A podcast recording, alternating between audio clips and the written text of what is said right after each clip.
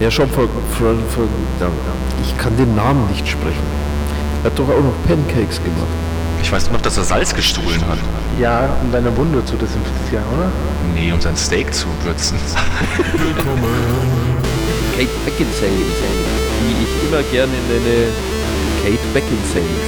Herzlich willkommen. Final Destination. Wenn Dinge in dich eindringen, die nicht dein Partner sind. Horst,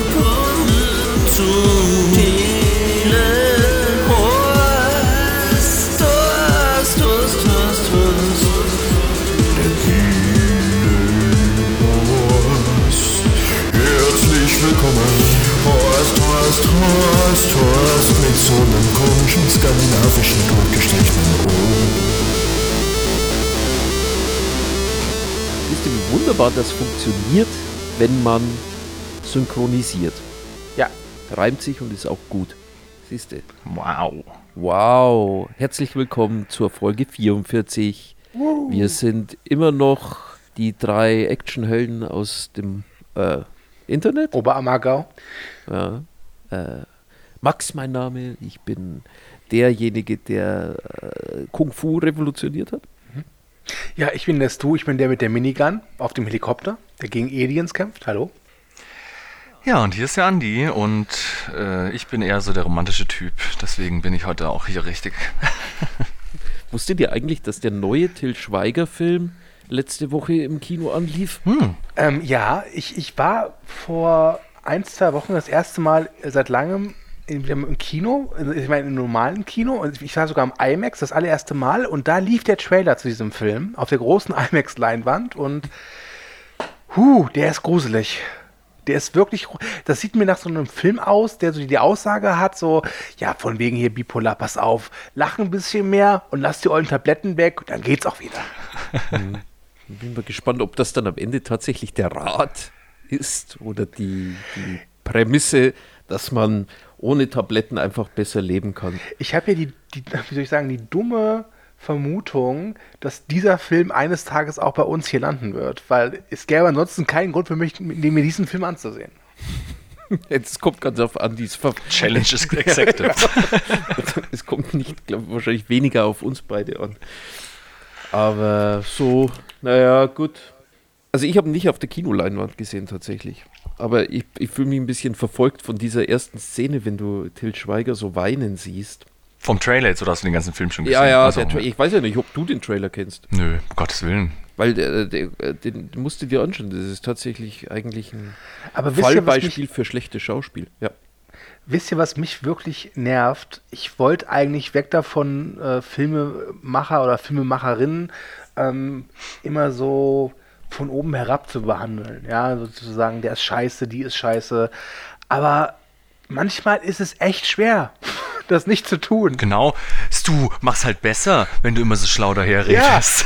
ja, ähm, nee, ich meine, dass man halt schon kritisch mit deren Werken umgeht, ja, aber halt nicht so auf diese ja, polemische Art, nenne ich es mal. ja dieses pauschale Draufhauen. Genau, du genau. Du liest den Namen und gibst dem Werk keine Chance. Genau.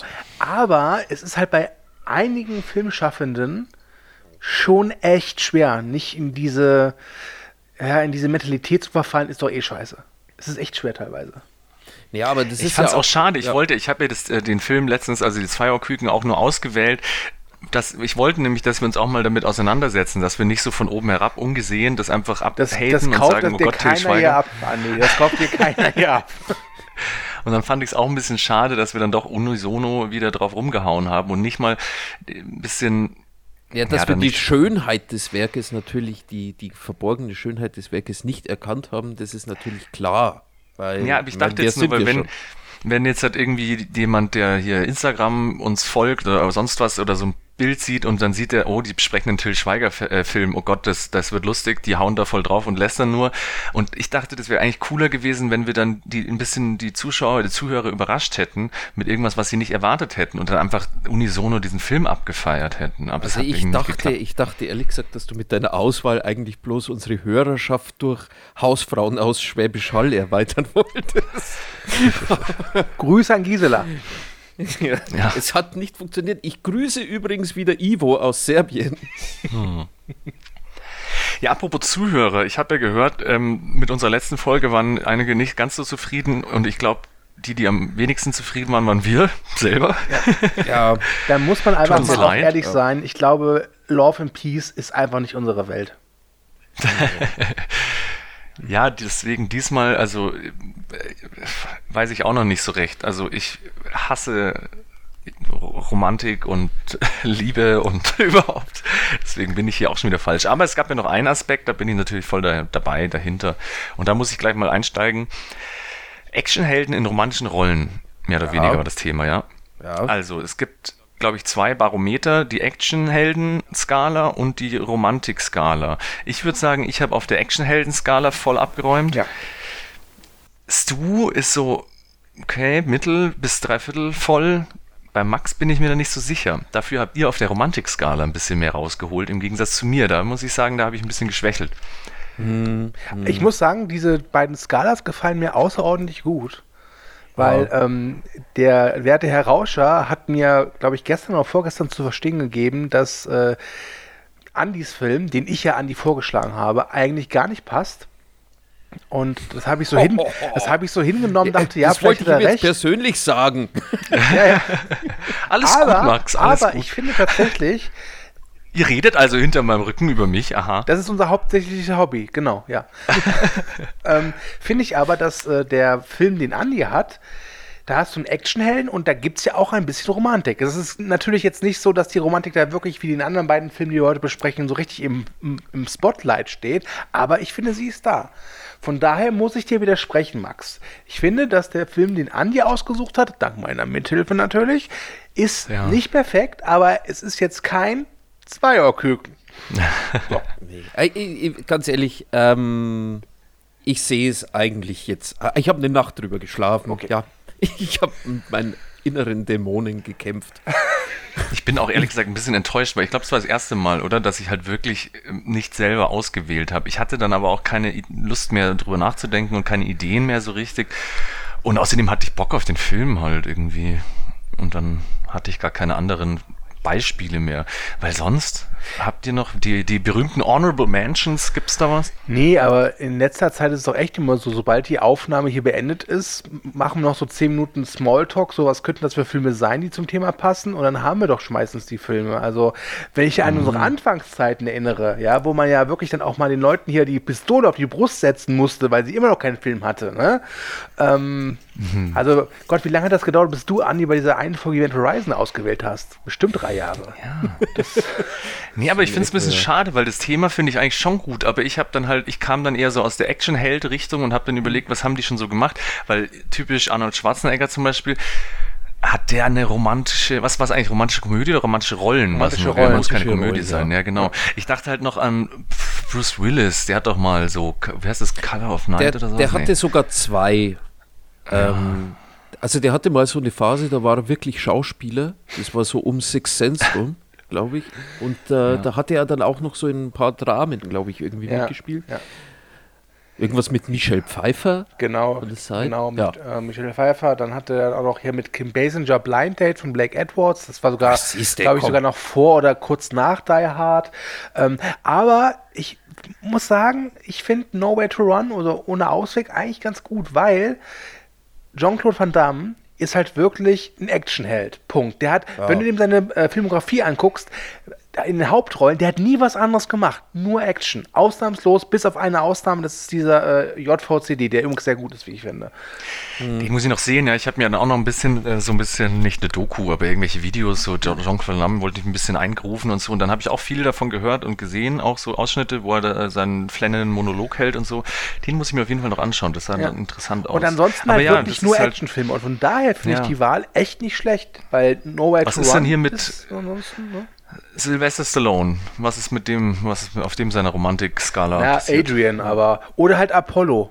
Ich weiß nicht, ist der Tod von Apollo, äh, äh, nee, doch Apollo heißt er. Äh, in Rocky 4 ist das schon romantisch? So. Nee. Also ich hatte immer irgendwie so ein bisschen die Hoffnung, dass der in Copland vielleicht ein bisschen romantischer geworden wäre, aber der ist einfach nur taub. Von dem. Ich kann auf diesem Ohr nichts mehr hören. Liebe mich. Was ist mit Dolph Lundgren? Den habe ich zum Beispiel gestalkt bis zum geht nicht mehr. Also ich habe seitdem jetzt auch irgendwie so ein, so ein, keine Ahnung, 100 Meter Abstandsregelung zu ihm. Dieser, da, ich hätte so gern einen Dolph Lundgren-Film gefunden. Aber da Gab's gab es keinen. oder? Nee. Hm. Ich, ich bin dann auch irgendwann mal äh, in die Tiefen richtig runtergegangen, dass man sagt, keine Ahnung, so ähm, nicht Chuck Norris, sondern Michael Dudikoff oder sowas. Mhm. Aber no, die sind sie ihrer Linie sich einfach treu geblieben. Wahrscheinlich genauso wie du keinen kein Nicht-Western von John Wayne findest. Ja. Ja, bei vielen dann, also ich meine, weiß ich nicht, Nicolas Cage oder John Travolta, die hatten ja auch so ihre Actionphasen natürlich, aber die würde ich jetzt irgendwie nicht so richtig als Actionstars. Ja, schon so ein bisschen. Und da Ja, kommen wobei wir dann zu Stus. Stus und Genau, da kommen wir dann zu Stus meinem- Wahl. Meiner Wahl, ja. Ja. Es ist ja mittlerweile auch so, dass ähm, Actionhelden oder Actionheldinnen auch Darsteller, Darstellerinnen sein können, die ähm, da Quereinsteiger sind. Ne? Mhm. Also, Ja, es gibt keine, keine klassischen, eben hier so 90er, nur Action, oder? Ja, wobei wir haben uns bei Charlize Theron eigentlich gestritten das letzte Mal. Oder was heißt gestritten? Da haben wir schon ein bisschen diskutiert. Ist die jetzt eine Actionheldin oder wobei das fand keine? ich sehr schade, weil ich hätte die gerne genommen äh, und dann diesen Longshot nochmal mit euch besprochen, weil Oh, den ja, fand ich ja. halt sehr lustig. Ich weiß, den habe ich mal vor vieler langer, langer Zeit mit Andi schon mal besprochen. Das war schön, ja. Der hat uns beiden sehr Mhm. gut gefallen. Ja, es stimmt, weibliche, also Michelle Rodriguez, hat die vielleicht zufällig irgendwie eine romantische Rolle? Nee, die wollte ich ja auch nehmen. Also das war Es gibt schon ein paar jetzt aus der heutigen. Zeit, was ist mit Vin Diesel oder The Rock oder so, oder wie der heißt, Dwayne Johnson? Ja, gibt's. Nee, nee. Was ich ja geil The Rock gefunden hätte, vielleicht wenn, schon, wenn? Steven Seagal mal was Romantisches gemacht hätte. Das hätte ich Oh. sofort genommen, aber. Wobei bei Nee, dessen Wesley Snipes habe ich geguckt. One-Night-Stand, wobei das ist mehr so ein Drama und keine so richtige Romantik. Ja, ja, eben. Ja, das ist schwer. Wobei, die, die ich meine, ich, ich, ganz ehrlich, was, was pluster ich mir hier überhaupt auf? Um Actionfilme und Actionhelden habe ich immer den größten Bogen von uns. Wie soll ich da überhaupt irgendwas beurteilen können? Jetzt musst du mich aber noch mal ein bisschen überzeugen von John Cusack als Actionheld. Nein, also nein, nein, nein, nein, nein, nein, nein, nein, nicht John Cusack, Kate Beckinsale. Kate Beckinsale.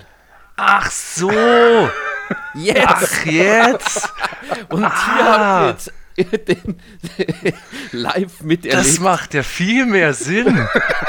Dankeschön. Ach Mensch, ich bin so ein chauvinistisches Arschloch.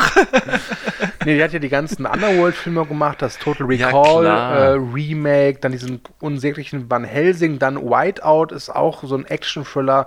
Also, Ach Gott, ich nehme alles ja, zurück, und jetzt Max. Auf ist ja Amazon großartig. Prime, glaube ich, ist doch aktuell von ihr dieses Jolt. Oder Joel, Jolt. genau, genau, genau. Jolt, ja. Ach Gott, ich depp. Ich dachte die ganze Zeit, ja, okay, Con Air ist ja schon dabei und ähm, vielleicht hat er auch mal hier und da. High Fidelity finde ich echt. Oh Gott, oh Gott, naja. Hätten wir das auch geklärt, sehr schön. Nee, finde ich aber, finde ich aber nett, dass jetzt hier so ein Moment entstanden ist, der Ja. einfach deine Menschlichkeit wieder offenbart. Ich stelle mir das so gerade vor, dass du diesen Film anguckst und siehst halt nur John Cusack. Er hat sich schon Notizen gemacht. Und hier ist ein daumendicke Notizen. Den Zettel kann ich jetzt wegschmeißen, ey. Wie heißt das Ding neben Oh John Mann, Wir Cusack? haben jetzt, jetzt schon mehr Feuer als in der letzten Folge. Oh Mann. Ah, kurz die Tränen aus den Augen wischen. ähm, wollen wir kurz mal ausmachen, in welchem Film oder welche Reihenfolge wir machen? Genau, steigern wir uns in der Romantik oder in der Action? Das ist äh, äh, gute Frage. Ähm, ich wäre dafür, dass wir uns in der Romantik steigern. Es, gerne. Gut. Da würde ich sagen, Dann fange ich an. Genau, fängt Andi an, dann kommt mein Pick und dann kommt Max Pick. Okay. Oh, so. Ja, Andi, bitte. Ja, ich, beziehungsweise Stu, hat sich ausgewählt. Nowhere to Run, äh, in, auf Deutsch ohne Ausweg, gibt es gerade auf Netflix von 93 mit Jean-Claude Van Damme. Und es war wohl so seine, sein Versuch, so ein bisschen aus dem Action, äh, oh Gott, Aus dem Action-Sumpf, sag wie es ist. Er wollte der neue Humphrey Bogart werden. Ja, aus dieser Schublade halt rauszuklettern, irgendwie so ein bisschen. Es gab noch so ein paar Hintergrundinfos zu dem Film, also irgendwie der Drehbuchautor, der irgendwie, das lag so ein bisschen rum immer oder es wurde so hin und her geschachert. Ich weiß nicht, du, du kennst dich damit besser aus. Aber auf jeden Fall war der Film auch ganz anders geplant und erst dadurch, dass Jean-Claude Van Damme an Bord kam, wurde es dann doch ging es dann doch eher in die Action-Richtung. Also es steht auch nirgends was von Romantik oder irgendwie. Also wenn man den googelt oder sonst Hm. wo irgendwas steht, dann ist da immer die Rede von Actionfilm. Also Ja, dass das irgendwas ähm, anderes ist. Dieser werte Herr heißt Joe Esterhaz und der hatte halt den Vorteil, dass er zwei, drei Jahre vorher ein äh, oder ein Jahr vorher wurde ein Drehbuch von ihm verfilmt und das war ein mega Erfolg, nämlich Basic Instinct. Und Oh. ähm, dann hatte der Mann eine gewisse Narrenfreiheit und äh, dann wurde so ziemlich jedes Drehbuch von ihm rausgezerrt, was er mal irgendwann geschrieben hat und verfilmt. Ähm, und das, ja, das Ende war dann halt äh, Showgirls. dann zwei Jahre später. Aber so Anfang der 90er war Joe Esterhaz einer der, ich würde mal sagen, mächtigsten Drehbuchautoren Hollywoods. Und ich weiß jetzt nicht, wann Nowhere to One geschrieben worden ist, aber ich könnte mir gut vorstellen, äh, dass das wahrscheinlich schon ein paar Jährchen auf dem Buckel hatte und dann durch den Erfolg von Basic Instinct und vor allem, weil Joe Esterhaz auch so ein Drehbuchautor war, der auch gerne in der Öffentlichkeit aufgetreten ist und seine Meinung kundgetan hat, ähm, dass sie dann einfach alles genommen haben, was eben geht. Und das war in dem Fall Nowhere to Run. Okay. Das finde ich nämlich lustig. Mhm. Ich habe dir jetzt gar nicht zugehört, weil ich gerade noch irgendwie noch was rausgesucht habe währenddessen, während du geredet hast. Entschuldigung, aber ich, hab, ich höre es mir dann ja nochmal an im Nachhinein. Mhm. Ja, ja. Mhm, klang auf jeden Fall sehr interessant so auf einem Ohr. Aber ich wollte eigentlich nur nochmal ähm, mit einem kurzen Kommentar beweisen oder so, dass es sich aber trotzdem um einen nicht sehr klassischen Jean-Claude Van Damme-Film handelt. Also, dass es in seiner Filmografie dann doch ein bisschen rausfällt. Ich musste nämlich sehr lachen, weil auf unserer aller Lieblingsfilmseite Movie Break geil.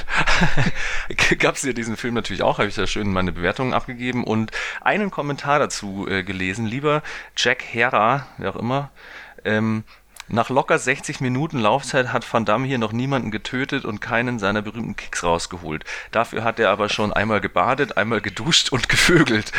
Hatte den Ewigkeiten nicht mehr gesehen. Zählt def definitiv nicht zu seinen besten Werken. Also, man sieht hier schon, Jean-Claude Van Damme-Fans sind eventuell enttäuscht, weil, ja, Ja, aber dafür treffen sie bei mir mitten ins Herz mit diesem Film.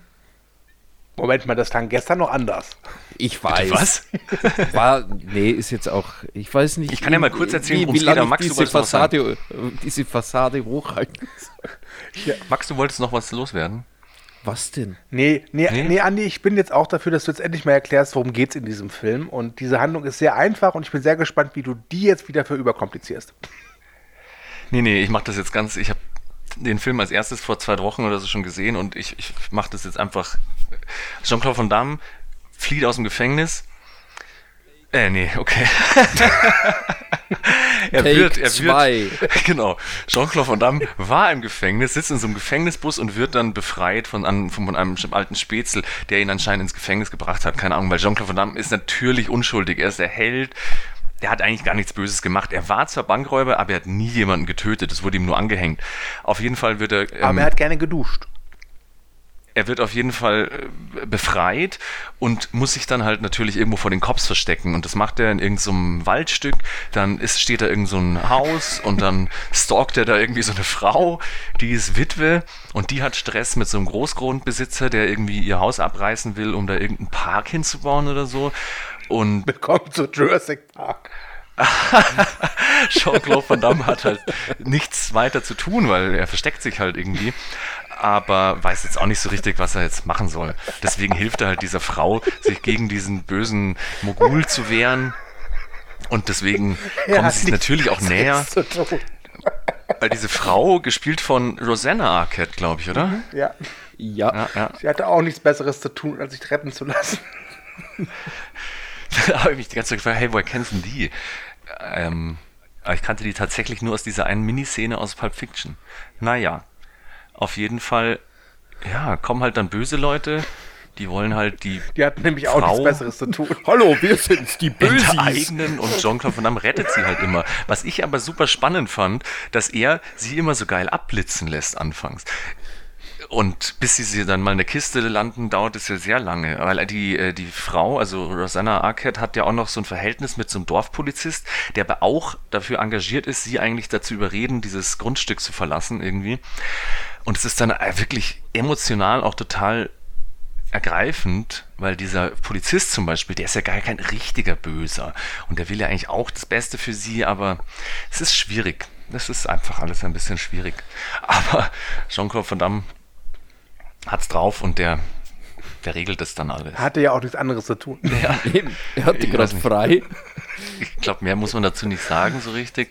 Nur, Oh, passt mir gerade ganz gut. was ich irgendwie schwierig fand, äh, ab der Sequenz, wo mir also relativ früh diese Beule von Jean-Claude Van Damme aufgefallen ist, konnte ich nichts anderes mehr sehen, irgendwie in dem Film. Ist euch jetzt auch aufgefallen? Ähm, Jetzt, Erstens, welche Beule? wo? In der Hose. Ja, Ja. auf- nein. An der Stirn. Äh, Warte mal. nö. Der hat da so eine. Beule und dann habe ich mich die ganze Zeit gefragt, ähm, haben, haben die sich während dem, Set, äh, während dem Dreh halt irgendwie, hat er sich da eine eingefangen und so, aber der hat die ja immer. Google mal kurz Jean-Claude Van Damme. Der hatte einfach, also von ihm aus gesehen, von uns aus gesehen, auf der linken Seite an der Stirn so eine Beule. Die ist immer da. Ich dachte, vielleicht hat er halt im, im, während dem Wer- Dreh. Warte mal, was meinst du mit immer da? Also die hat er von Geburt an, oder wie? ich Also weiß nicht, ich kenne den jetzt noch nicht so lange, aber Ist es die da? Nein. Dienstag ist sie nie da. ja, oder er ist einfach nur schlecht ausgeleuchtet gewesen. Das kann auch sein. jetzt googelt doch mal. Bildersuche, Google. Ich habe jetzt Jean- keine Lust. Ich habe jetzt gerade meine Hände in der Hose und so wird zum Thema Beule, verstehe schon.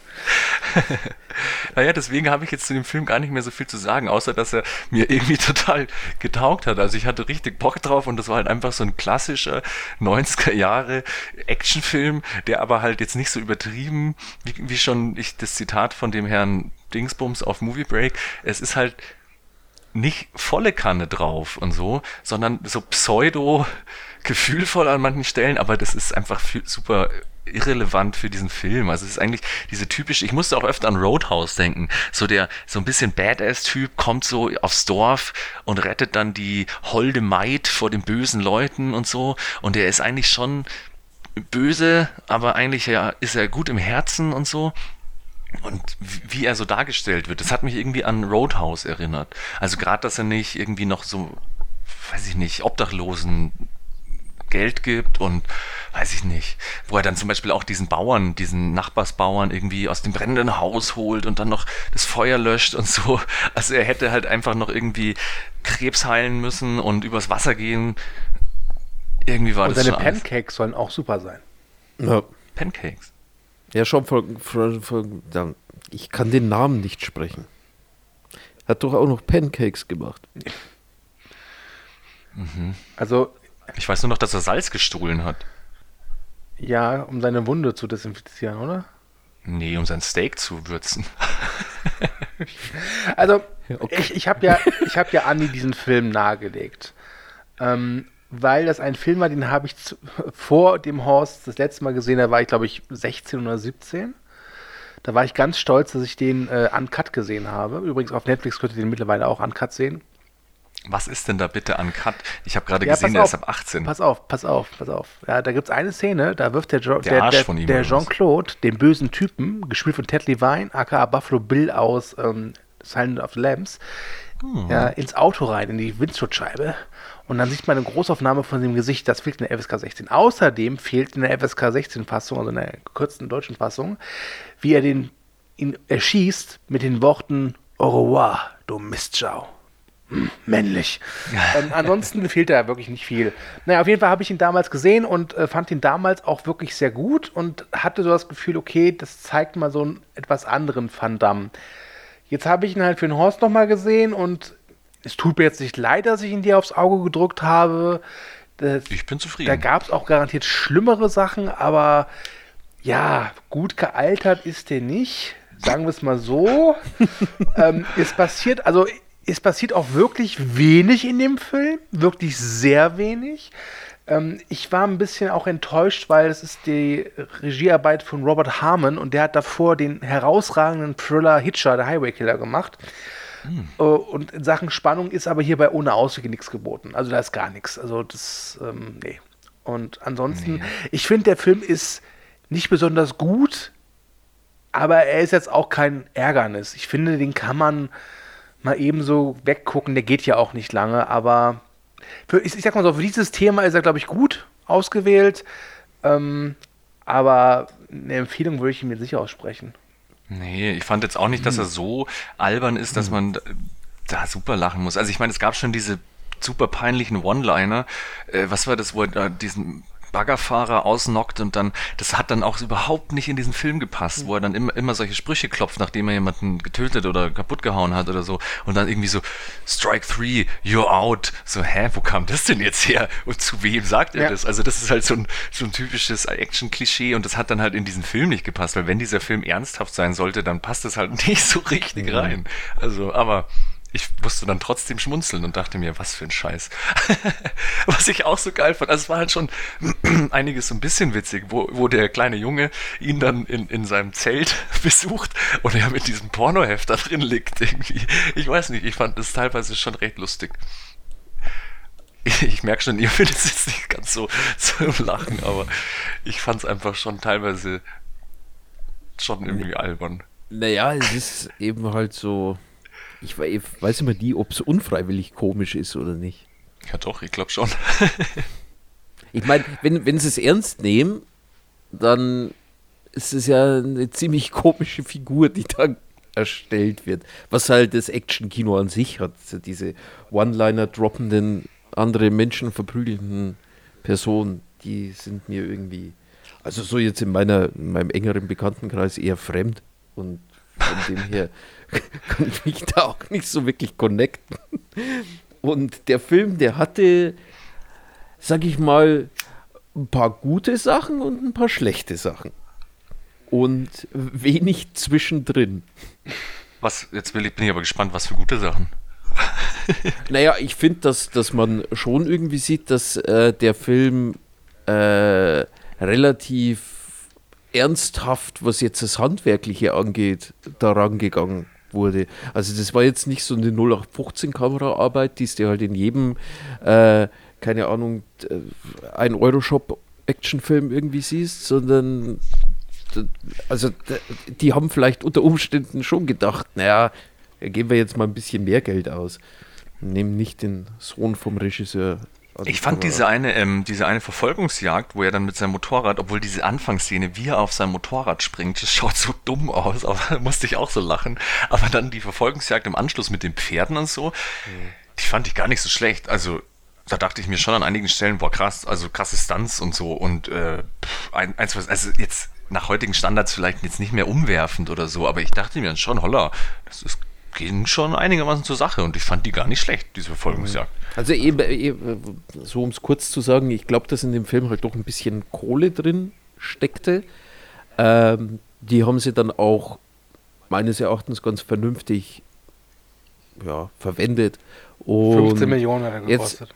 Ja, und jetzt mal, ja, siehst du, für 1994 ist das doch 92 gedreht, 93 rausgekommen. oh, inflationsbereinigt. Müssen wir mal gucken. Nee, ähm, und ja, jetzt, so, jetzt sagen wir, bis auf Van Dams Figur war jetzt eigentlich auch, weiß nicht, aus, außer vielleicht jetzt ganz zu Beginn diese Kli der, ich weiß immer nie, diese Klischee-Szene, in der die Insassen von A nach B gebracht werden und dann wird irgendwie der Bus angehalten. Also die, ich weiß nicht, diese Szenen Gab es da überhaupt schon mal eine, die halbwegs Ja, vernünftig ja, bei sehr war? verdächtig, da äh, wird das Busunglück ausgelöst durch eine Bananenschale. Ja, also. Und dann immer diese, es sind halt diese One-Liner, die es für mich dann immer kaputt machen. Und deswegen, ich finde eigentlich äh, alle Figuren ganz okay. Ich mochte ehrlich gesagt auch die Kinder mit am liebsten. Aber die Figur von Van Damme, die war dann schon irgendwie wie so ein Fremdkörper. Aber wisst ihr, an welchen Film mich der äh, erinnert hat? An diesen äh, Labor Day von Jason Reitman mit Kate Winslet und Josh Brolin. Habe ich nicht gesehen, glaube ich. Der ist leider nicht so bekannt. Der ist, den fand ich ganz, ganz schön. Das ist so ein bisschen wie ohne Ausweg, nur ohne die Action. Und mit besseren Schauspielern. ohne Ausweg, ohne Action. Genau. Ich fand aber schon auf, weil du es gerade erwähnt hast, wie heißt der nochmal, der, der Bruder vom Kevin allein zu Hause, Kieran. oder? Kieran McCarkin. Irgendwie fand ich diese, und das fand ich dann teilweise wirklich ein bisschen rührend, also wo den, weil er sich ja doch mit dem Sohn sehr anfreundet und wo sie dann in, auf ihrer Veranda steht und das so sieht. Ich meine, natürlich, der Film ist äh, schauspielerisch und handlungsmäßig nicht das große Kino oder so. Aber trotzdem fand ich es dann teilweise gar nicht so, so übel. Und wo er dann am Schluss sein komisches Tape aufnimmt und sie das hören und so, da muss ich schon ein bisschen weinen. Also nicht wirklich, aber So innerlich. innerlich. Nach innen geweint. Nee, also er hätte tatsächlich, also wie gesagt, äh, äh, mir hat halt einfach auch so ein bisschen so dieses Amüsement gefehlt, dass man dann irgendwie irgendwann mal aufgrund von Trash-Faktor findet, weil eigentlich im Prinzip ist es tatsächlich so, dass der, dass dieser Van Damme ja so ein äh, Lines-droppender Neandertaler irgendwie ist, der das erste Mal irgendwie eine nackte Frau sieht und sagt, ich wohnen will dort. Und da geht er erstmal in sein Und Zelt und schaut sich einen Hustler an. haben halt tatsächlich irgendwie so ein bisschen was mit Gentrifizierung zu tun. Das ist dann so ein hochpolitischen Film, der von Jean-Claude Van Damme einfach zerstört wird. Stimmt, diese Bürgerversammlung war auch geil. Wo der eine Typ dann aufsteht und sagt, ich lass mir das nicht gefallen und so. Und am nächsten Tag wird sein Haus abgefackelt und so. Stimmt. Ah, Und dann kommt wieder dieser Van Damme. Ach Gott.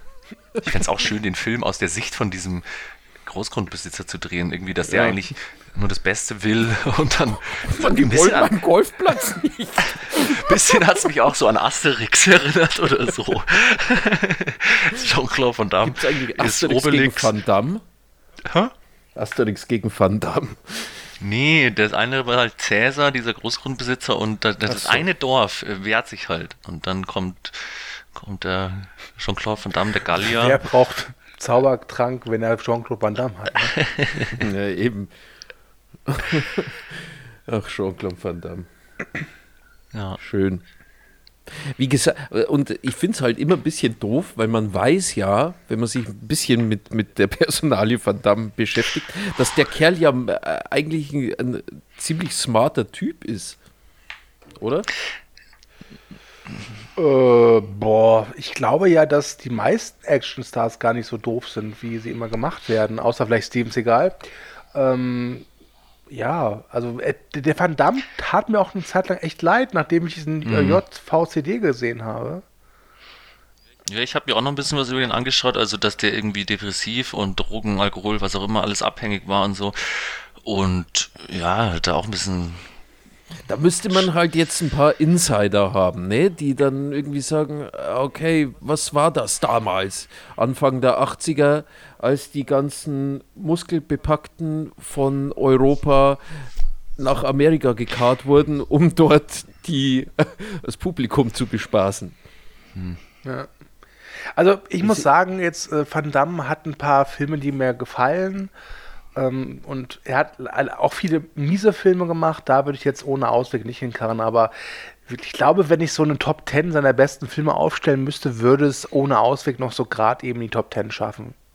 Es gibt so ein scheißgeiles Interview, ich weiß nicht, ich habe es wahrscheinlich nicht angeschaut, ich habe es, glaube ich, gepostet noch in unsere Gruppe, aber wo er halt zu diesem Film interviewt wird. Und da war, da, da war es auch so, da fand ich den irgendwie ganz putzig, weil irgendwie, ich glaube, das wird im Film sogar mal verarscht, oder? Weil da, ähm, hat die Interviewerin auch am Anfang äh, noch gesagt, so, ah ja, ihr Englisch ist aber ganz gut geworden, aber man merkt schon, dass er da noch irgendwie ziemliche Probleme hatte, irgendwie dieses Interview ordentlich zu führen und hat dann immer so süß gelächelt und äh, dann hat sie ihn auch gefragt, ja, wie war das so, die Sexszenen zu drehen und dann hat er gemeint, ja, wir hatten so eine gute Chemie und äh, die hatten auch Body-Doubles, aber die haben wir dann nicht genutzt, weil irgendwie Ja, hat mitgemacht. das so geknistert und so und dann fragt sie ihn immer, ja, das war bestimmt ganz schön und er lacht dann nur so verschmitzt und so und dann liest man aber in allen anderen Interviews, dass äh, Rosanna Arquette wohl gesagt hat, oder nicht nur die, aber anscheinend halt ganz viele Leute auch bei anderen Sets und Filmen und so halt immer gesagt haben, oh Gott, das ist die, der Horror, mit dem zu arbeiten anscheinend.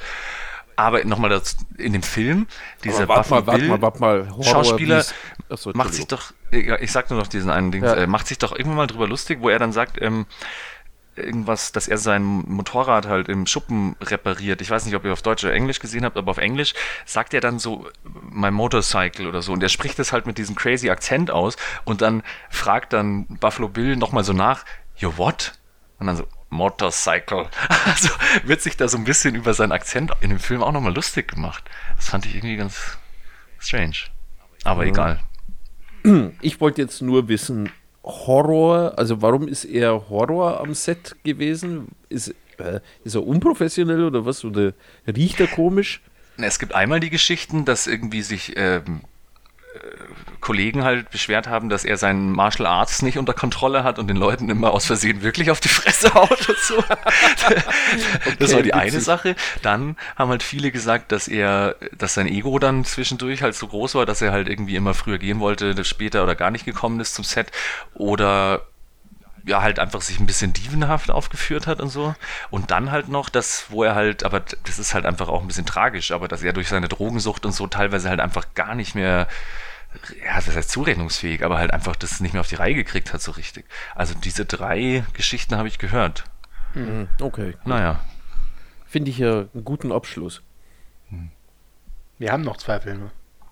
Ja, ich weiß, aber wir, wir müssen jetzt in die Werbung schalten. Okay. Nee, ich habe eigentlich zu dem Film auch nichts mehr zu sagen. Ich fand den halt einfach von vorne bis hinten Klischee, aber mir macht es manchmal halt auch einfach Spaß, so einen dummen alten Film anzuschauen, wo der jetzt nicht so weh tut.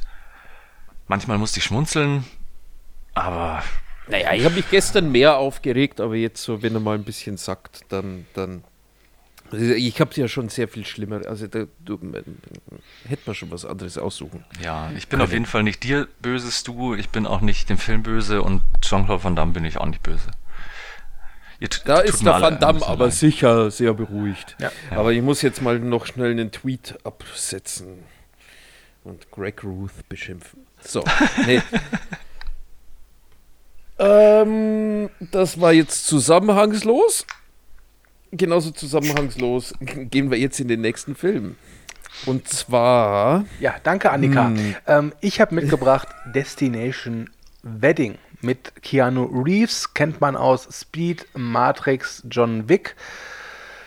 Und Jetzt hast du aber absichtlich die Actionkracher rausgenommen. natürlich, ich wollte, ich wollte, ich- Bill and Ted's Bill und verrückte Ted. Reise, genau, Haus am See, ne, genau, Pipperli. Thumbsucker.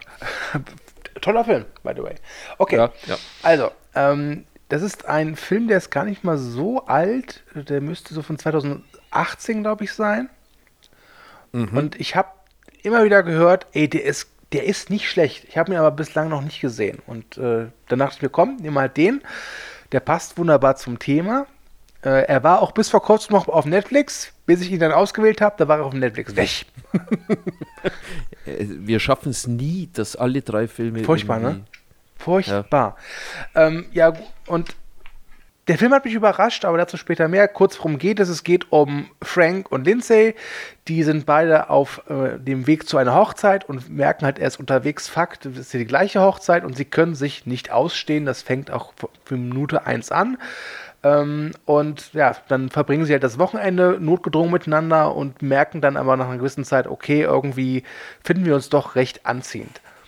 Und warum ich den Film überraschend fand, ich wusste halt, worum es geht, aber mir war nicht klar, dass dieser Film wirklich nur diese beiden Figuren hat. Ich glaube, es gibt keine andere Figur in dem Film, die auch nur einen Satz sagt, oder?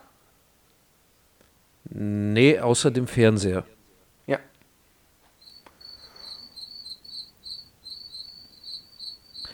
Wahnsinnsfilmst du! Ja, da danke. würde ich mal sagen.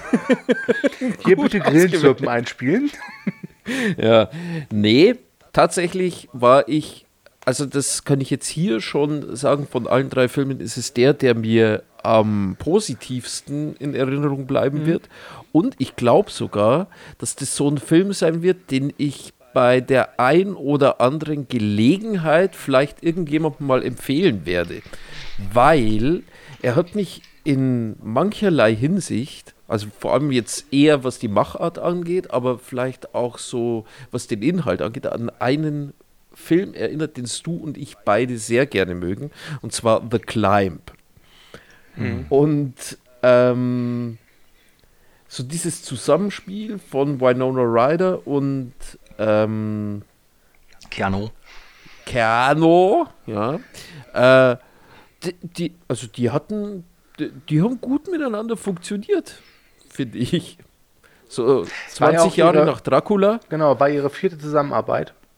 Mhm. Und ähm, ich mochte auch an dem Film, dass er klar, es ist halt ein romantischer Film, aber ich mochte Ja. es, wie die Figuren zur Romantik stehen. Ja, und ich finde es ganz schön, weil beide Figuren sind eigentlich so zwei Personen, ähm, die ich persönlich nicht in meinem näheren Umfeld haben möchte. Die, die fände ich, glaube ich, beide so furchtbar. Aber Sehr kompliziert. ja, genau, sehr kompliziert und äh, jeder hat so seine eigenen Macken ähm, und ich halte es auch für in Anführungszeichen unrealistisch, dass die zusammenkommen, ähm, aber es ist halt immer noch ein Film. Ich muss sagen, ich bin auch bei dir, Max. Für mich ist es auch so der Film dieser Horst-Ausgabe. Ähm, hab aber das Problem, dass der, finde ich, nach so einer Stunde, und der geht nicht lang, der geht, glaube ich, 80 Minuten ist der zu Ende, aber so nach einer Stunde war wirklich der Ofen aus, da hatte ich genug. Da ging es mir irgendwann auch ziemlich auf den Senkel. Ja, nachdem sie zusammengekommen sind, finde ich, war bei mir so der Punkt. Hm. Also ähm, nach dem Berglöwen. Das war eine schöne. Szene. Das war eine sehr schöne Szene. Ja, und der Sex danach war auch sehr äh, amüsant. Ja. Und dann, dann, ja, ich meine, gut, okay, ich will jetzt nicht behaupten, dass der Film äh, eigentlich, der war ja von Minute eins schon irgendwie vorhersehbar, wo, Ja. wo das dann hinführt. Äh, wie gesagt, der, der besticht ein bisschen durch die Machart, weil hat er dann auch immer so diese bisschen französischen Klänge und so dieses, keine Ahnung, dieses Lebensgefühl, dieser, äh, eigentlich ein beschwingtes Lebensgefühl, auch auf dieser Hochzeit, aber du hast dann diese zwei Grumpy Cats irgendwie, die sich mit ihren, mit ihren, keine Ahnung, mit ihren Ticks gegenseitig übertreffen wollen. Und äh, das hat natürlich dann am Ende irgendwie gefehlt, als sie dann zusammengekommen sind, dann, dann war der Ofen aus, weil er im Ofen drin war und deswegen, ja. Ja, nee, äh, schließe mich an. Also ich fand den auch interessant und irgendwie wusste ich auch nicht, was mir. Ich habe davon auch noch nie was gehört. Und irgendwie fand ich, das war halt irgendwie wie ein Kammerspiel, aber in verschiedenen Locations. Also Kammerspiel ist vielleicht die falsche Definition, aber ich fand das auch witzig und ich musste auch oft lachen, weil, weil diese Formulierungen so misanthropisch und wie ihr schon gesagt habt, sich so gegenseitig überbieten mit, mit Welt- und Menschenhass und so. Und das finde ich, fand ich sehr lustig eigentlich. Aber ich fand es echt auch schwierig. Also manchmal fand ich, hat das sogar noch gepasst, aber Keanu Reeves, Alter, ey. Das, Also sag bitte nicht, dass dir, dass dir, also äh, seine Figur ist schon sehr hölzern. Ja, ja, eben, deswegen, irgendwie einerseits passt's, aber wie die teilweise diese Dialoge runterrattern und vor allem er halt, also das ist so, wie wenn halt irgendwie so ein Teleprompter irgendwo steht und er das dann halt da so abliest. Also ich fand das eher, wie du sagst, hölzern, er solle vielleicht auch hölzern sein, aber dann fand ich diese, diese Texte, also es war irgendwie gut geschrieben, aber dann hat das irgendwie teilweise nicht so richtig gepasst, wie er die da so runterleiert. Also dann dachte ich mir auch, ja okay, aber es kann ja sein, dass er halt einfach so ein äh, Autist schon fast irgendwie autistisch wirkt irgendwie, weil er halt, ich weiß nicht, Ich muss immer sagen, immer nur gerantelt, ich- aber dann, was er da raushaut teilweise, klang halt einfach so krass nach Drehbuch. Also ich, ich, ich habe mir die ganze Zeit irgendwie nicht auf den Film mich konzentrieren können, weil ich die, die, die Drehbuchseiten so laut geflattert haben in meinem Kopf Hm. Ich, irgendwie. nee, ich verstehe das schon, was du meinst. Aber ich weiß jetzt nicht, ob es jetzt an, an Keanu Reeves irgendwie lag. Ja, das weiß ich auch nicht so Das wäre jetzt mein Kritikpunkt, wäre wär tatsächlich, dass schon, also per se immer ein bisschen zu dick aufgetragen war Ja. vom, vom Text. Die mussten dann immer noch einen irgendwie drauf haben. Also es scheint so, als wäre der Dialog oder beziehungsweise als wären die Dialoge geschrieben worden, hätte die Person, die das geschrieben hat, einfach nicht mehr aufhören können. Äh, und musste sich selbst immer irgendwie übertreffen. Vielleicht wurde der sogar von, von einem Ehepaar geschrieben. Nee, ähm, Nicht mal wundern. äh, der Drehbuchautor ist auch der Regisseur, es ist ein gewisser Victor Levin, der, glaube ich, davor noch einen Film gedreht hat, aber der ist unbekannt, der fällt mir so gerade nicht ein. Und der kommt ursprünglich aus dem Fernsehbereich und hat wohl lange Jahre für so romantische Sitcoms wie Verrückt nach dir geschrieben. Ach so, ich dachte nämlich gerade irgendwie so eher so Theater oder irgendwie sowas, weil irgendwie finde ich immer, ähm, oder es hat sich für mich so ein bisschen angefühlt, was ja anscheinend nicht der Fall ist, aber es wäre das halt auch so ein, so ein Bühnenstück eigentlich. So ein Broadway-Stück. Genau. Und ähm, es gibt ja öfter bei solchen Filmen, die halt auf so einem Stück basieren, wo man dann schon das Gefühl hat, so, ja, das passt schon, aber man merkt, dass es eigentlich jetzt nicht für dieses Medium so gemacht wurde, keine Ahnung. Und es fällt dann so ein bisschen negativ auf. Also ich weiß nicht, bei diesem Ma Rainey oder bei dem One Night in Miami oder wie das heißt, mhm. das waren ja solche Geschichten. Oder jetzt auch Gottes Gemetzels, da ist der Film natürlich auch großartig und ich fand die anderen zwei Filme auch großartig. Aber man merkt so unterschwellig, während man schaut, so, ah, ich glaube, das fühlt sich an wie ein ja, wie so ein Theaterstück als Film ja, gut, und da aber fehlt auf dann vielleicht was. Seite, äh, jetzt stell dir mal vor, du hättest gewusst, dass, also bevor du den Film angesehen hättest, dass es halt so ein Kammerspiel ist und dass da vielleicht unter Umständen eine Theaterversion oder sowas davor gegeben hätte. Äh, mhm. Wie beim Gott des Gemetzels, da weiß ich es ja vorher, dass es das irgendwie war und mhm. dann, dann spielt das mehr oder weniger schon in meine Erwartungshaltung mit rein und dann kommt es letzten Endes auch irgendwie so in die Wertung mit rein. Und ja, genau, ich habe mehr hier den Film. Oder, ja. ja, das kann sein, genau. Und ich dachte bei dem Film jetzt halt öfter so, irgendwie wirkt es so. Äh, und das stört mich gerade so ein bisschen, weil es sich irgendwie so ein bisschen unrund anfühlt. Aber war es dann ja anscheinend nicht. Und ich finde es halt mhm. halt wie, nach wie vor, ähm, was ihr auch gesagt habt, so nach einer Zeit hat sich dann auch dieser dieser Charme so ein bisschen abgenutzt und so. Aber ich fand den schon auch witzig und teilweise fand ich es halt auch witzig, dieses völlig übertriebene, so wie kein Mensch reden würde eigentlich. Und dann musste ich auch lachen. Also, aber ich fand es super unnatürlich und hölzern und gerade Keanu Reeves, also Winona Ryder fand ich es nicht ganz so schlimm. Die hat sich noch ein bisschen menschlicher angefühlt, hat das Gefühl.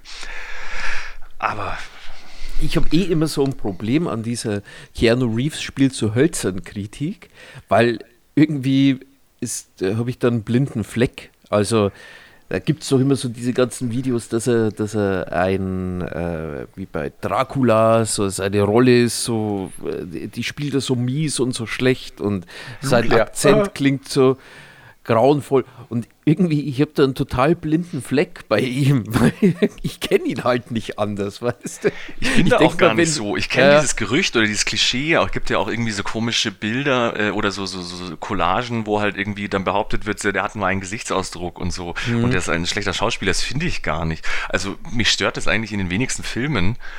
Aber hier wie gesagt, die Kombination halt vielleicht aus seinem Schauspiel und diesen Texten oder so ja, hat sich halt ja. für mich einfach ein bisschen strange angefühlt. Aber ich bin gar nicht so, dass ich sage, ja, Keanu Reeves ist ein schlechter Schauspieler und macht immer das Gleiche oder irgendwie sowas. Das, ich kenne dieses Gerücht oder dieses, ja, diese Vorurteile, aber ich teile das jetzt nicht unbedingt. Aber hier ja. vielleicht schon, ich weiß es nicht. Es wird die Kombination sein, schätze ich. Ich finde halt, man merkt bei dem Film äh, an, dass die beiden sich kennen, dass die beiden ihren Spaß da hatten beim Dreh. Ja. Ähm, und der ist halt auch so schön entschlackt, wie ich gesagt, nach 80 Minuten ist der vorbei. Mhm. Ähm, es wirkt alles auch immer so ein bisschen kleiner. Äh, also es fängt ja schon an, in welchem Flugzeug die sitzen. Es ist halt kein, mhm. keine Boeing, sondern irgendwie so eine kleine Cessna oder so. Mhm. Ähm, das finde ich alles ganz, ganz niedlich, ganz süß. Ähm, ich finde den, den die, die, die Dialoge, ja, das klingt nach Drehbuch, aber trotz allem ist das alles irgendwie schmissig und äh, macht auch durchaus Spaß. Nur halt irgendwann nach einer Stunde dachte ich mir, okay, es wäre jetzt auch mal, ist jetzt auch mal genug. Aber genau. letztendes bin ich wirklich äh, dem Film eher zugetan. Ja, ja, ich schon auch. Nee, aber was dann noch irgendwie dazu kommt, irgendwie diese, ich weiß nicht, habt ihr den im Original oder auf Deutsch gesehen? Im ich Original. weiß nicht, ob es da einen Unterschied macht, hm, genau. Aber, halbe, halbe. aber ich, auch bei Keanu Reeves wieder halt nur, weil Winona Ryder hat dann doch noch ein bisschen äh, emotionale Bandbreite da so ein bisschen drin. Und Keanu Reeves irgendwann, das ist so monoton. Und ich meine, das passt auch irgendwie. Und ich finde es auch eigentlich irgendwie witzig, weil das halt einfach so ein Depri-Typ ist und ähm, halt einfach so seine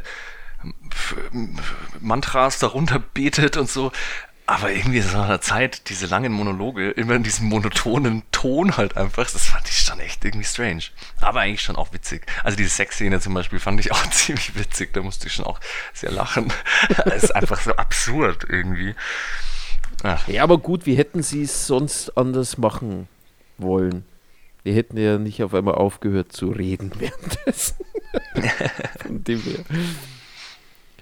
Nee, Ach, also ja ich finde auch äh, bei allen Filmen dieses Mal, die waren alle sehr kurzweilig und ähm, hatten so ihren Style, den haben sie durchgezogen und ich fand jetzt den Film auch nicht schlecht oder so und ich fand ihn auch den interessantesten. Deswegen, ich weiß jetzt nicht, ob ich ihn mir sofort nochmal anschauen würde, aber irgendwie so mit den richtigen Leuten, die diesen Humor kennen und eben auch so ein bisschen Grantler sind vielleicht, äh, ist das schon ein, ein toller Film. Hat dich Keanu in diesem Film auch an Max erinnert?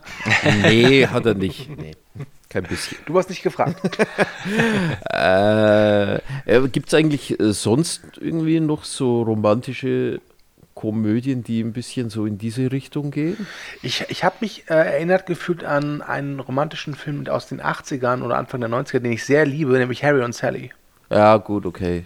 Das ist die Mutter aller Dialog-Romanzen. Ich habe auch während dem Film öfter drüber nachgedacht, irgendwie, was gibt's denn noch so für einen Film ähm, in so einem Genre, wo es eigentlich halt ähm, so Friede, Freude, Eierkuchen ist, aber es geht eigentlich um so Miesepeter die ganze Zeit, aber ich kam irgendwie nicht drauf. Ich, nee, äh, nee, ich komme jetzt auch währenddessen nicht drauf. Schweigende Lämmer, hätte ich jetzt gesagt. Aber ja. Nee, so ein bisschen so spleenige Leute, also ich meine, so ein bisschen ist, bei 500 Days of Summer ist es eigentlich auch nicht so. Ja, aber was aber diese, dieses Garden State und 500 Days of Summer, das sind halt so Filme, da, da werden wir irgendwann mal ein Thema machen von Filmen, die ich als Student gut fand. Wobei, wobei ich dann eher 500 Days bevorzugen würde, weil Garden Ja, ich State ist halt so ein Film, wie der eben angesprochene Til Schweiger-Film, diese Aussage, ne, wenn du irgendwie psychisch krank bist, lass, lass die Tabletten weg und lach einfach mal ein bisschen. Ja. Ja, nee, aber eben so, so spleenige Leute in solchen Filmen, das gibt's ja öfter. Mir fallen da jetzt keine guten Beispiele ein. Aber der Film macht es schon extrem. Chasing Amy würde mir spontan einfallen von Kevin Smith.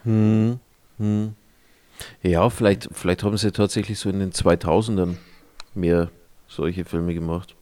Ja. Kurz bevor die Flugzeuge ins World Trade Center flogen. Da waren die Leute noch unbedarft. Das ist aber auch furchtbar unromantisch. Ja, gut. Naja. Ähm, ich schaue auf die Uhr. Auf jeden Fall gute Wahl, weil Keanu Reeves äh, Actionheld lass ich durchgehen und romantische Rolle. Nee, romantische Rolle lass ich Achso, du bist jetzt der Richter hier. Gut, dann können wir jetzt mal zu John Cusack kommen, ne? Okay. John Cusack, der nicht den Actionhelden spielt, sondern Kate Beckinsale, die ich immer gerne nenne Kate Beckinsale. Und sie spielt eine Person, die John Cusack über den Weg läuft, in New York, drei Jahre bevor sich der eigentliche Film entfaltet, laufen die sich in einem Sockenladen über den Weg und wollen beide die gleichen Socken kaufen. Und Ich glaube, es sind Handschuhe, aber egal. ja, genau. Gut aufgepasst. und dann gehen sie zum Kuchenessen und unterhalten sich über das Schicksal. Und das ist unglaublich anstrengend. Ich höre schon das Schnaufen von hinten. ja, und dann äh, äh, ja, schließen sie eine Art Pakt. Ähm, nämlich der liebe Herr Cusack äh, zeichnet sein, seine Telefonnummer auf einen 5-Dollar-Schein, welcher dann äh, für Bratwurst ausgegeben wird. Und Frau Beckinsale ja, sch schreibt ihre Nummer auf eine Bratwurst. auf eine Bratwurst. Und äh, die merken dann beide erst, wie dämlich diese Story ist. Dann wurde der Film nochmal verfilmt. Und zwar wurde dann zwar immer noch auf einen Dollarschein geschrieben, aber sich dafür keine Bratwurst gekauft, sondern Donuts. Und der, ähm, die andere Telefonnummer landete in einem Buch von Krieg und Frieden.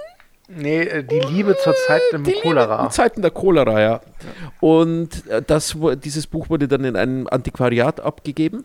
Und ja, Pakt hieß, wenn wir, äh, wenn das Schicksal will, dass wir uns wiedersehen, dann würden wir entweder an den äh, Geldschein wiederkommen oder an das Buch. Lirum Larum, drei Jahre später, beide sind verlobt und wohnen Aber nicht miteinander. Nein, nämlich John Cusack mit äh, einer wunderbaren Frau und sie ist mit einem Mit Will Ja, Ferrell Pop- aus Pop- Anchorman zusammen. mit einem Popmusiker, der die Schalmei spielt und dabei Wikinger in den Wahnsinn treibt. Äh, zusammen Lars, ein Sehr erfolgreicher Musiker. Ja, und sie wohnen nicht gemeinsam in New York, nein. Äh, John Cusack lebt noch in New York, aber sie ist nach San Francisco gezogen. Und dann, kurz bevor sie dann äh, heiraten, kommen ihnen dann doch die Zweifel. Hm, war da nicht früher mal irgend so ein mysteriöser, schicksalshafter äh, äh, ja, Zusammensturz der Gefühle mit einem interessanten Gegenüber. Okay, pass auf, pass auf, pass ja, auf. Und dann, Ja. nein, warte mal, warte mal, warte mal. Und dann äh, jagen sie sich gegenseitig. Auf der Jagd. Pass auf, ich, ich habe wirklich schon lange nicht mehr bei einem Film, ja, so verbissen und, und so angekotzt da gesessen wie in den ersten 15 Minuten von, wie, äh, von Serendipity, weil es dich gibt und die Kacke da ist. Ja, Weil, einfach kein Herz. pass auf, am Anfang, Sarah und Jonathan heißen die beiden, ne? Treffen sich, sind nicht sofort sympathisch und sofort fliegen die Funken. Es ist den beiden auch klar, boah, wir sind füreinander gemacht. Und dann dieses so, ja, aber vielleicht, wenn wir, na mal gucken, ne? Lass uns, lass uns mal so eine Schnitzeljagd machen. Das ist doch viel Roman. Nee, fick dich. Ernsthaft? Ey, Also, ich dachte mir auch an dem Anfang war- vom Film, ich fand das eigentlich ziemlich tragisch und ich dachte dann auch irgendwie, das wäre auch so ein Film für diesen Genre-Switch-Geschichte gewesen, weil ich dachte auch, das wird so ein Psychodrama, ehrlich gesagt, weil irgendwie fand ich Kate Beckinsale, die war ja schon wirklich irgendwie so, die hatte ja eine Zwangsneurose oder irgendwie Ja, ja, sowas. klar. Also, weil das war ja geisteskrank und ich dachte Aber schon, die war ja das auch wär- Engländerin. das wäre jetzt geil, wenn der Film darum geht, dass sie, dass sie sich die ganze Zeit selber im Weg steht, weil sie so abergläubisch ist oder halt ans Schicksal glaubt und deswegen macht sie die ganze Zeit so Psychospielchen so von wegen, okay, wir gehen jetzt in dieses Hotel und wenn wir gleichzeitig den richtigen auf äh, die gleiche Etage tippen, dann werden wir für immer glücklich. Aber dadurch, dass sie diese krassen Knacks hat irgendwie, wird sie nie glücklich, weil sie die ganze Zeit alles so aufs Spiel setzt wegen, eigentlich ist das ja schon fast spielsüchtig irgendwie so ein bisschen. Und schon, dass sie Sucht der Liebe. Genau. Das ist geil, dass sie halt die ganze Zeit sich nicht ähm, auf irgendwas einlassen kann, sondern sie muss dann immer noch das Schicksal herausfordern und dann kommen die absurdesten Spielchen, anstatt dass sie einfach mal sagt so, ich bestelle mir jetzt, keine Ahnung, eine, keine Ahnung, Spaghetti Bolognese, dann sagt sie so, ja, ich weiß nicht, was ich essen soll, ich muss jetzt erst noch irgendwie einen Wenn die Nudel sich nach deiner Telefonnummer formt, dann muss ich dich an. äh, genau, und wenn ich was Jetzt zum Essen bestelle, Kühe jagen. muss ich blind irgendwie rückwärts einen Dartpfeil auf die Speisekarte werfen und das, was ich treffe, das esse ich dann und so. Und deswegen, obwohl sie dann irgendwie allergisch ist, isst sie die ganze Zeit Fischsuppe und verreckt und so, keine Ahnung. Also, dass, dass hier diese komische Aberglaube-Sache so krass im Weg steht, dass sie ihr Leben nicht auf die Reihe kriegt oder so. Das wäre eigentlich auch geil gewesen. Oh mein Gott, das ist so eine gute Story, die du da gerade erzählst. Ich liebe es. Warte mal, du bist an einem Freitag, den 13. geboren? Ach, sei scheiße. Arne. Genau.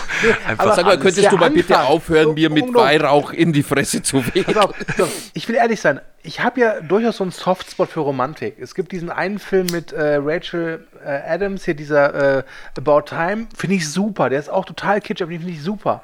Und am Anfang von Beides sich gibt, war es auch so, ich dachte, ach, so ein heimliches Gefühl, so, die kommen zusammen und dann dachte ich mir, okay, was passiert jetzt? Und dann kommt dieses, dieses, dieser Bullshit von wegen so, ich liebe dich, ich liebe dich auch. Lass es uns verkomplizieren. Gute Idee. Das ist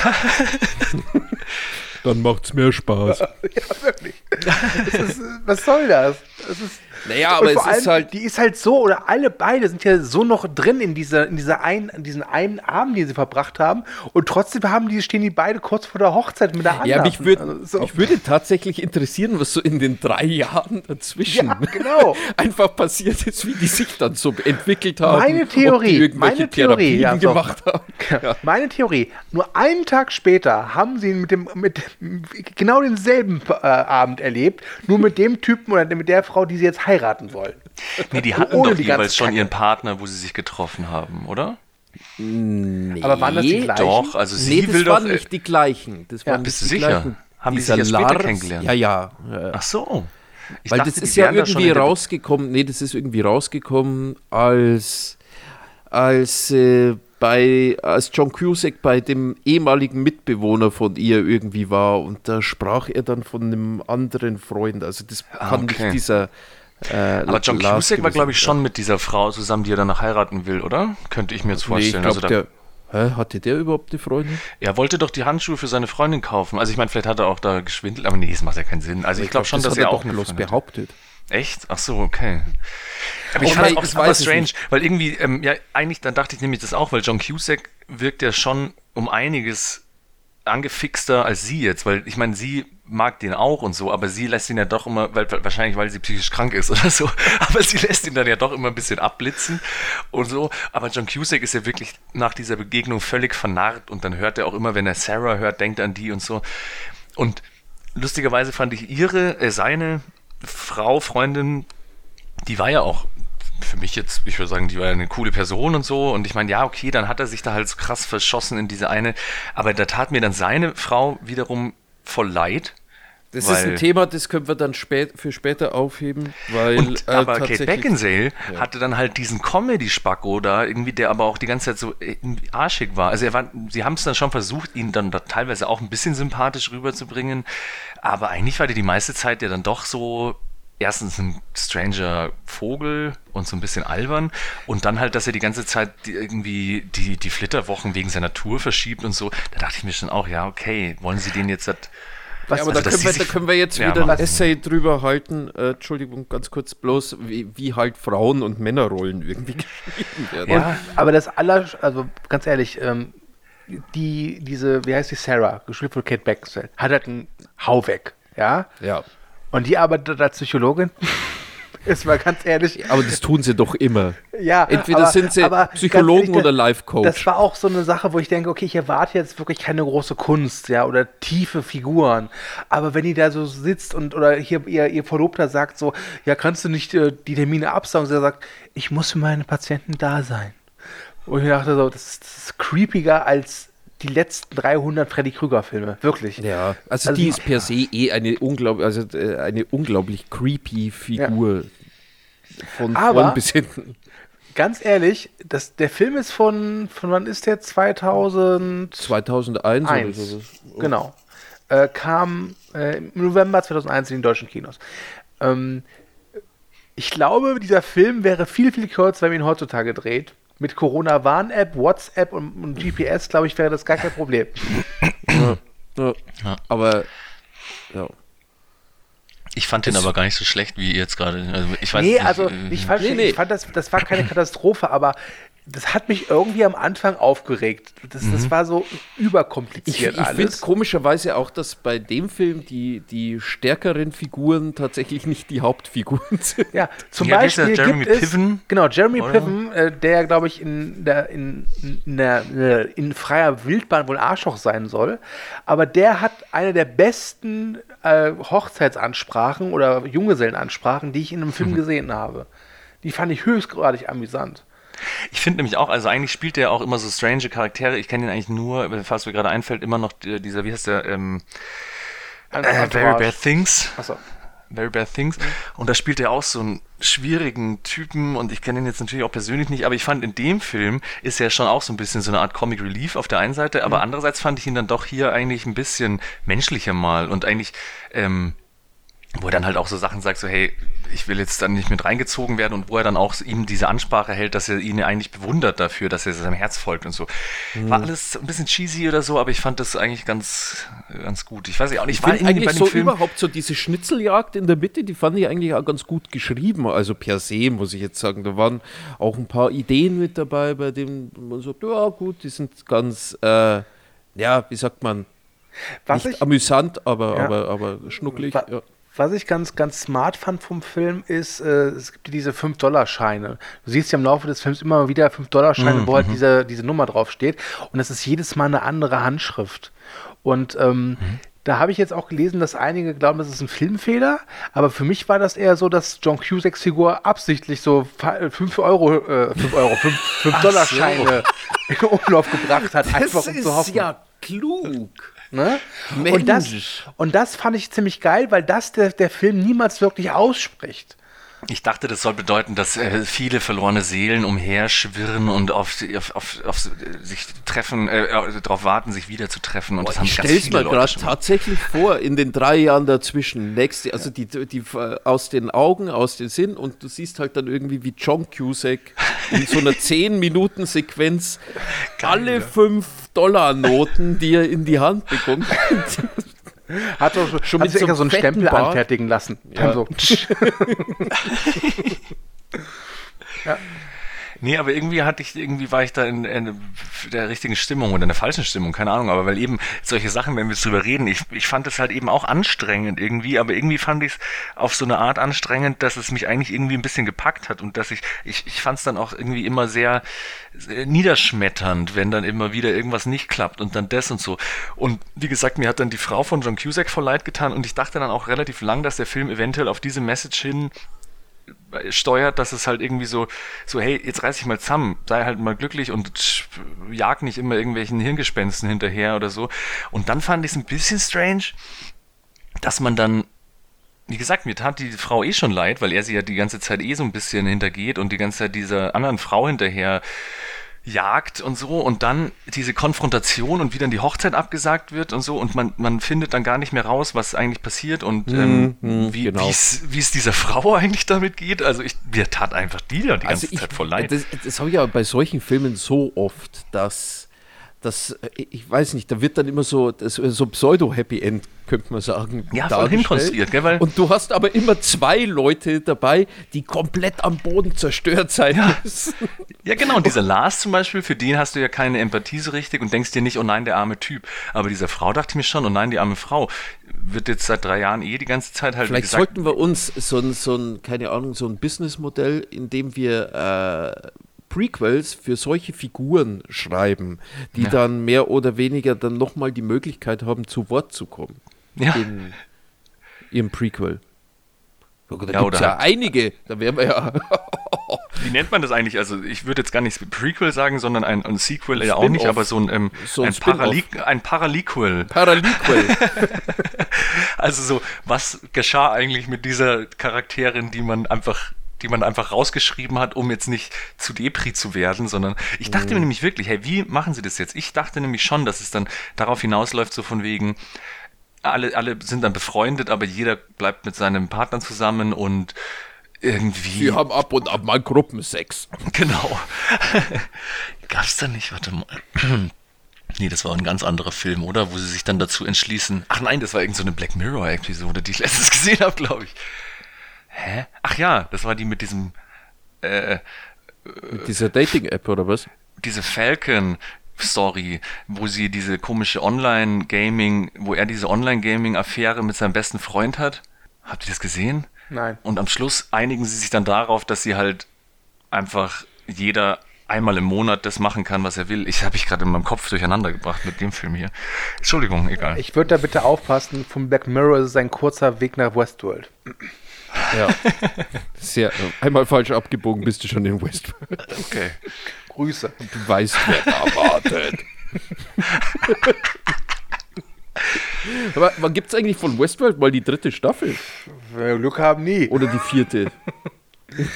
Mal gucken. Also nochmal zurück zu John Cusack und so. nee, aber eben, das fand ich eigentlich ganz spannend, weil ich mich wirklich, äh, das kann man dem Film jetzt zugute halten, weil ich dann schon hooked war in Anführungszeichen und wissen wollte, so ja, okay, wie lösen sie das jetzt? Weil irgendwie einer oder zwei werden auf jeden Fall halt den kürzeren ziehen, so ungefähr, aber dass man dann einfach diese Charaktere mehr oder weniger nicht mehr zeigt, nur dass diese zwei anderen Charaktere ihr, ihr Happy End haben können, fand ich ein bisschen, bisschen faul. Ja, na, natürlich ist es faul, aber ist halt der Zeitgeist. Keine Ahnung, heute wird wahrscheinlich alles zu Tode diskutiert werden, dann hätte der Film, wird dann aufhören, aber nochmal eine Stunde gehen. Jetzt bin ich ganz froh, dass der auch nach 90 Minuten vorbei war und halt. Der neue Film von A24. Weil es dich gibt, leide ich. Ja, Boah, ja, geil. Ey, das wäre spannend. Die Frau von John Cusack ist dann so am Boden zerstört, dass sie zu einer in, in Behandlung muss und dann ist sie bei Kate Beckinsale in Behandlung. Und dann wird der Film schwarz-weiß. Ich habe ja, ich hab ja ähm, Destination Wedding und äh, Weil es dich gibt in, äh, hintereinander geguckt. Und ähm, Ich glaube tatsächlich, dass mir Destination Wedding besser gefällt, weil ich den zuerst gesehen habe. Ja, gut, drei Stunden. aber ich finde es eigentlich sehr nett, dass alle drei Filme wirklich so 90 Minuten waren. So wie ich es Filme schauen damals auch gelernt habe von der Pike auf. Nach 90 Minuten ist Schluss. Das ist gut. Ich kann mir da auch ein gutes Mash-up aus allen drei Filmen irgendwie vorstellen. Ich weiß auch nicht. Also, dass die halt irgendwie alle super rumgranteln und äh, Keanu Reeves dann Jean-Claude irgendwie- Van Damme schreibt One-Liner in Bücher. Au revoir, du Mister. Wenn du dieses Buch findest, dann komm zurück zu mir. Wäre echt gut. Du, du Chopper. Ich fahre jetzt mit meinem Motorcycle weg. Motorcycle. oh Mann. Ey, aber wir, wir liegen jetzt hier auch wieder gut in der Zeit, finde ich. Weil ich habe jetzt zu diesem Film eigentlich gar nichts mehr beizutragen. Ich würde so als, kurze, als kurzes Fazit von meiner Seite her sagen, man kann jeden Film schauen. Ich würde nur mich, ich weiß nicht, also so wirklich äh, für, für alle Personen empfehlen würde ich jetzt den Jean-Claude Van Damme Streifen vielleicht nicht. Aber ansonsten Ich sag mal so, wenn äh, dein Partner äh, gerne was Romantisches sehen möchte, was mit Liebe und so, und du hast aber Bock auf Jean-Claude Van Damme, ich, ist, glaube ich, ohne Ausweg ein guter Kompromiss. Ja, aber ich habe es versucht mit Julia und tatsächlich, wir sind nicht über die Gefängnis-Entkommens. Ja, aber ich kenne jetzt der deine Film Freundin nicht beginnt so ja gut, dann. aber ich kenne Dann hat dich sie ja auch gar nicht glaube, Jean-Claude Van Dammes Hintern gesehen. Vielleicht Ja, hätte sie genau. das doch mal Also bitte. überzeugt. Das Äh, aber die hat ja meinen Hintern schon gesehen. Ja. Wie soll da Jean-Claude da mithalten? Willst du darauf eine ernsthafte Antwort, Max? Ja, bitteschön. Gut, ähm, dann Nee, ähm, mach mal Spagat. Gut, ich muss tatsächlich äh, sagen, ja. Die- Da war ich auch ja, enttäuscht, dass nicht einer von seinen World Famous Splits in diesem Film vorkommt. Habe ich zumindest nicht Aber gesehen. so, so, das wäre aber schön gewesen, wenn er das gemacht hätte, weil er geht ja bei dieser einen Szene, geht ja Jean-Claude Van Damme kurz aus dem, aus dem See hinaus und dann kommt ja das Mädchen auf ihn zu. Und er hätte, wenn er einen Split gemacht hätte, dann wäre er noch tief genug im Wasser gewesen, um sein Gemächt zu verdecken. Ah, gibt's viel Ja, Besserungspotenzial. also äh, auf jeden Fall waren die Filme jetzt auf, um einiges amüsanter als das, was wir letztes Mal durchgekaut haben. Scheiß Hippies. Ja.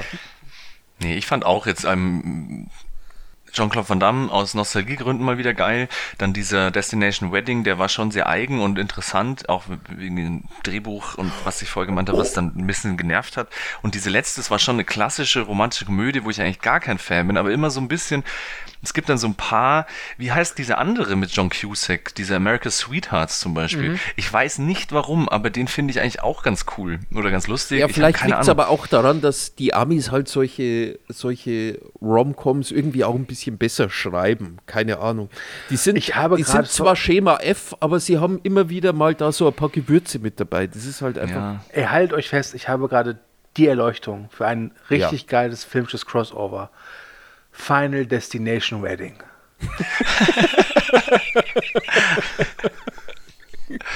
Das klingt auf jeden Fall gut. Wenn Dinge in dich eindringen, die nicht dein Partner sind. Das ist auch eine gute Tagline, Alter. Ja. Ach, schön. Okay. Wollen wir zur nächsten Folge kommen? Gerne. Ich habe eine kleine Aufgabe für euch. Ja, ja, ich habe eine kleine Aufgabe für euch. Nächste Folge ist ja wieder eine Gastfolge, deswegen äh, müssen ja dann vier Filme ausgesucht werden. Jetzt stelle ich euch die Frage. Äh, mögt ihr lieber Buchstaben oder lieber Zahlen? Buchstaben. Ja, da kann man Wörter draus machen. Okay, dann wird der nächst, die nächste Telehorst-Folge zufälligerweise, lustigerweise auch wieder das neueste Thema sein, nämlich Thema, äh, hatten wir jetzt zweimal hintereinander, Thema 642, Xaver Quittenkasper weint. Was? Filme, deren Titel die gleichen Initiale haben wie wir. Sprich, Andi Papilitzki muss einen Zwei-Wort-Film finden, der AP heißt. Oh nein, oh Gott. Du Ah, braucht ah, einen das? SG. Bitte? Alien vs. Predator, gilt das? Nein, Nein, ah, der erste nein. Gedanke, den ich hatte, den ah, will ich nicht. Und ich würde dazu sagen, was gilt, ist, ähm, dass es entweder der deutsche oder der Originaltitel ist. Oh, jetzt habe ich meinen schon. Geil. Und ich habe meinen auch schon. Und bei SG weiß ich es noch nicht. Und unsere, Ge unsere schon, Gäste, ge ja gehen, auch, gehen auch äh, Zweitnamen. Denn du und ich haben ja auch einen Zweitnamen. Also Nee, Pawlitzki die, kann die, würde die, die, die würd ich auch rauslassen. Okay, okay. Gut. Ja. Ähm, Du meinst wir AJP könnten vielleicht, wir könnten vielleicht unter Umständen haben, dass der, der YP, das ist eine holländische Jolanda, Ach so, das wusste ich noch gar nicht. Gut zu wissen. ähm, dass unsere Gästin fürs nächste Mal, ich habe heute mal nachgeguckt, die wird es ein bisschen schwer haben, einen Film zu finden. Vielleicht müssen wir da sagen, dass so, so sowas wie ein der und so ein Pronomen Also ich davor vielleicht Artikel nicht gilt. kann, sind, wie man haben möchte. Also, Ja, ne? Ja, ja, ja. Also, wie gesagt, aber uns drei würde ich mir schon wünschen, dass es ein Zwei-Wort-Titel ist, der dann S, G, A, P oder MR heißt. Das ist ein schönes Thema. Vielen Dank, Max. Ja, und vielen Dank an euch für diese etwas erquicklichere Folge. ja, wir machen jetzt noch eine kurze äh, äh, Besprechung hinten nach. ja, denn, äh, das kann man sagen, äh, ich habe, während wir gepodcastet haben, mit äh, anderen Leuten noch geschrieben und äh, Was? es ist, es, wir, wir bereiten zur, zur Weihnachtszeit etwas Schönes für euch vor. So viel verraten. Ja, das freut mich. okay, dann ähm, ja, erhebe ich jetzt hier so zum, zum, zum Gruße mein Glas und sage Tschüss und bis bald. Ja, ich sag auch Tschüss, liebe Zuhörer. Schreibt in die Kommentare, das habt ihr schon lange nicht mehr gemacht, ihr faulen Säcke. Social Media ist eh tot. äh, ich bedanke mich fürs Zuhören und bin gerade ein bisschen äh, verwundert. War der Pablitzki heute schon mal auf dem Klo während des Podcasts? Wir, Ja, aber ich habe das Mikro ausgemacht. Ah, okay, ich wollte gerade eben sagen. Oh, was hat gefehlt? Das war Alles das, wo du klar. vorher Grillenzirpen einfügen wolltest. Da war ich kurz auf dem Ah, okay, alles klar. Gut, dann tschüss, bis zum nächsten Mal. Papa, Papa, Papa.